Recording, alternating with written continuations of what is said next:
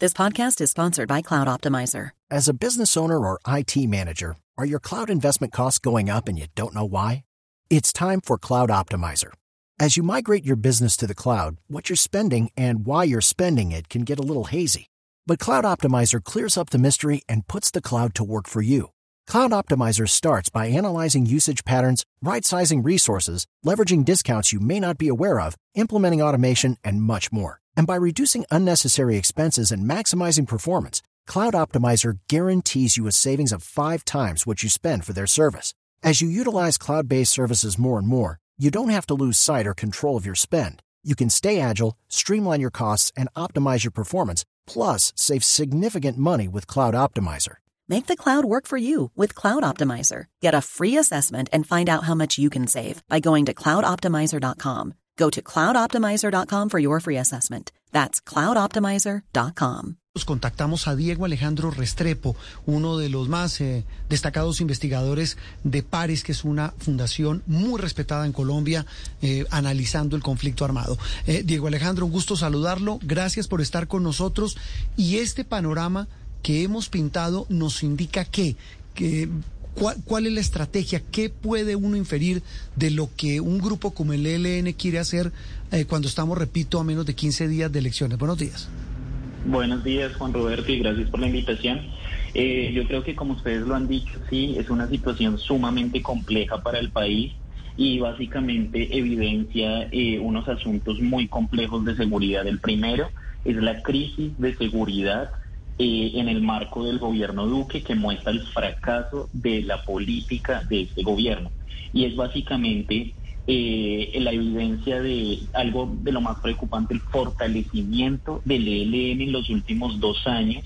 Eh, el ELN hoy tiene presencia en, en, alrededor de 170 municipios del país, de 180, perdón, y em, controla el territorio de muchos lugares, incluso históricamente en los que históricamente ha estado se ha fortalecido, como es el caso de Arauca, Norte de Santander, Chocó, incluso Nariño, Cauca, lo que hemos visto. En segundo lugar, de ese fortalecimiento, por supuesto, a eso se le suma eh, el fortalecimiento de estructuras como el Clan del Golfo y las llamadas disidencias de las FARC o grupos armados post-FARC. En segundo lugar, eh, digamos, desde nuestro eh, sistema de información, nosotros recolectamos o sistematizamos 34 acciones bélicas perpetradas por el ELN en el marco del paro armado propiamente dicho, en 10 departamentos del país, con un total de 7 personas heridas y un perro antiexplosivos eh, muerto. Los lugares en los cuales se concentraron estas acciones fueron Cauca con 11 acciones, Cesar, como ya ustedes lo decían, y Norte de Santander. Lo que caracterizó esta jornada de violencia fueron los artefactos, explosivos, eh, como ya lo mencionaron también, la destrucción del puente Pailitas Pelaya en Cesar fue, eh, digamos, uno de los acontecimientos más graves.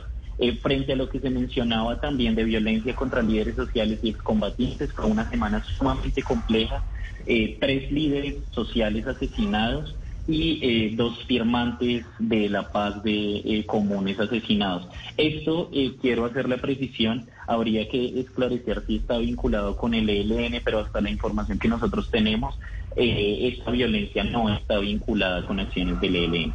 Básicamente tenemos un panorama complejo de violencia en donde el ELN quiere prácticamente mostrar los dientes, mostrar que es fuerte, eh, como ya lo demostró, y también básicamente visibiliza eh, la subestimación por parte del ministro de Defensa Diego Molano, que en una falta de comprensión y quizá en fallos de inteligencia eh, militar no se da cuenta del incendio que tiene hoy Colombia en los territorios del país más afectados por la guerra.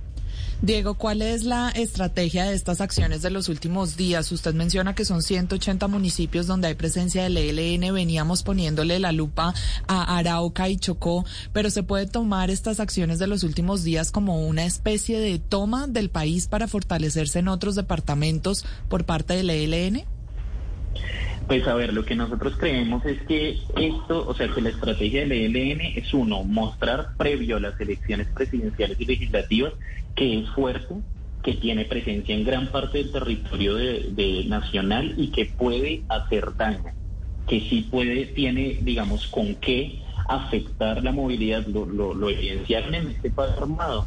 Eh, la Panamericana cerrada durante varios días, eh, también en Bucaramanga, eh, perdón, Santander, la vía San Gil, eh, cerrada por las acciones. Entonces lo que nosotros interpretamos es que es una, una estrategia del ELN por mostrarse fuerte previo a las elecciones, también para incluir dentro de la agenda un posible trato diferencial o un nuevo acuerdo con una presidencia que esté a favor de la negociación. Si no es el caso, eh, también muestra que puede hacer daño y que siguen armas y que lamentablemente puede desestabilizar al país y a la institucionalidad como ya lo hizo. Entonces es una muestra de ese poder previo a las elecciones. Diego, eso justamente le iba a preguntar. Usted dice que esta muestra de fuerza puede ser para llevar, eh, para digamos, para, para hacer que el país sienta la necesidad de, llevar a este grupo a un, eventual acuerdo, a sentarse en una mesa con el gobierno. Eh, sin embargo, le quiero preguntar, ellos ya, ya han demostrado que esa voluntad no, no está allí. Eh, es sí, sí, sí es posible que ellos tengan esa, digamos, ese objetivo de sentarse a negociar eventualmente, aun cuando tienen una estructura, como sabemos, tan, tan distinta a la que la tienen las FARC, que pues, no, hay una estructura jerárquica, o sea, ¿es posible sentar al ELN en una mesa de negociación?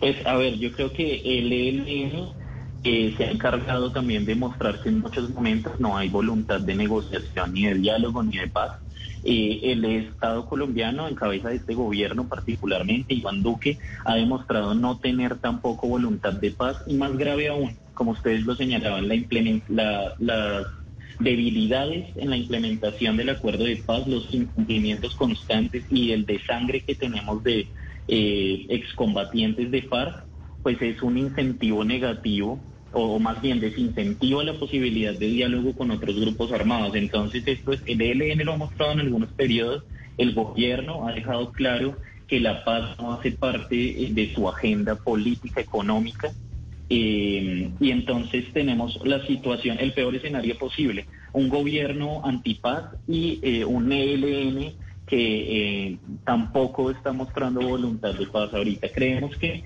eh, eventualmente en el cabeza del Comando Central se ha expresado una voluntad de paz y de diálogo que podría eh, retomarse en un nuevo gobierno. Este gobierno, como ya yo lo decía anteriormente, fracasó en materia de seguridad.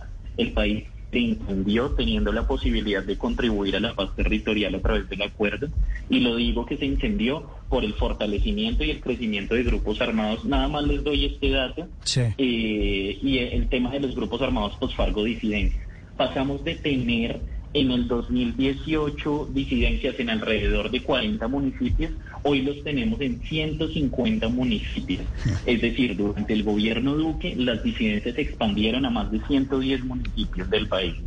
Eh, y más grave aún, están unificándose en estructuras eh, como la segunda Marquetalia, como la de Gentil Duarte, que tienen unos eh, repertorios de violencia dirigidos a desestabilizar la institucionalidad. Básicamente, en síntesis, estamos volviendo a un conflicto armado interno, o más bien estamos iniciando un nuevo periodo de guerra en el país, que es lo más triste que está pasando hoy en Colombia. Eso es lo más triste. Diego, tal vez una, una reflexión final. Esta semana, a propósito de esta escalada terrorista, el presidente Duque en una, en una intervención, en una declaración, dijo, lo que habría que pensar, dijo el presidente, es a qué candidato o a qué candidatura sirve esta oleada terrorista. ¿Esto tiene algo que ver con la política, con la actual campaña política? ¿Tiene alguna relación? ¿La ven ustedes en las investigaciones que han hecho en París? A ver, nosotros creemos que eso puede tener distintos impactos en la opinión pública. Si eh, se preguntara de manera sucinta a quién le sirve más este tipo de actos violentos, quizá es al partido de gobierno cuya promesa ha sido seguridad a pesar del desastre que tenemos en Colombia. Es decir, si a alguien le sirve que haya una situación de caos, una situación violenta, es al partido que vende eh, la seguridad como su principal apuesta. Por otra parte, eh, también creemos que eh, puede ser, como ya lo decía, para presionar un eventual acuerdo de paz con un gobierno, un nuevo gobierno que sea afín a las negociaciones. Entonces yo creo que Eh, las palabras del presidente eh, siempre, por supuesto, eh, vinculan unas ideas conspiracionistas que están alejadas de la realidad muchas veces y ese es un elemento de nuestras investigaciones que nos parece preocupante. El gobierno y el Ministerio de Defensa parecen no conocer y no investigar los territorios más afectados por la violencia de la guerra. Eso nos parece sumamente grave, que no haya inteligencia y que no haya investigación y que de manera ligera se digan una serie de cosas como por ejemplo un montón de conspiraciones con política internacional. Por supuesto, este es un momento sumamente álgido en materia de política internacional, pero creemos que hay un, múltiples intereses políticos, empezando por la caída de eh, en las encuestas de la, del prestigio, más bien de digamos del, del presidente y del partido de gobierno y de, de su principal líder que es Álvaro Uribe. Muy bien, las reflexiones de Pares, que es una muy respetada organización de investigación en Colombia sobre lo que está pasando en Colombia esta semana que fue particularmente violenta, protagonizada por miembros del ELN en diferentes regiones del país. Eh, Diego Alejandro Restrepo de Pares, gracias y feliz domingo. Juan Roberto, a ustedes muchas gracias y a sala de prensa.